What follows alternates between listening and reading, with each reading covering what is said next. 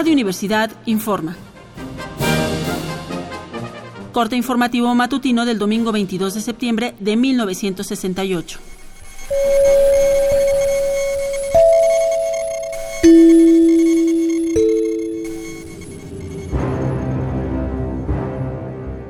Buenos días.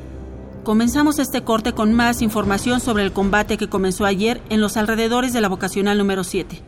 Como recordarán, acudieron al barrio de Nonualco Tlatelolco contingentes de granaderos, policía montada y gendarmería.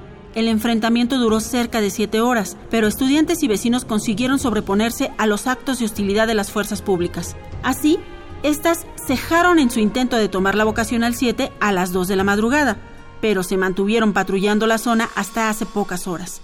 Durante el conflicto fallecieron por disparos de policías un granadero y una niña de tres años.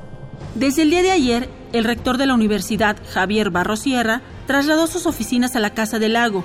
Además, el Consejo Nacional de Huelga hizo público un desplegado declarando que la toma militar de Ciudad Universitaria ha sido un grave error político del gobierno mexicano.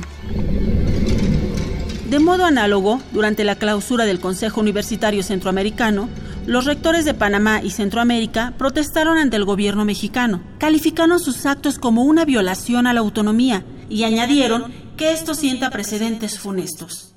En lo que va del día de hoy, los hechos han seguido la lógica de los días anteriores. En los primeros minutos de la madrugada fue atacada la preparatoria número 7 por individuos no identificados, al igual que con las preparatorias 4 y 9. Los asaltantes causaron destrozos y dispararon contra los cristales y fachadas del inmueble. Nos reportan que en este momento un grupo de estudiantes se dispone a realizar un mitin en la Plaza de las Tres Culturas. Además, la Procuraduría del Distrito ha comenzado a interrogar a 576 personas que fueron detenidas durante los disturbios de la noche anterior en Onualco, Tlatelolco. Por si esta cifra fuera poco, se estima que por lo menos 300 personas más han sido detenidas desde ayer. Seguiremos informando. Por favor, siga al pendiente de los reportes de Radio Universidad.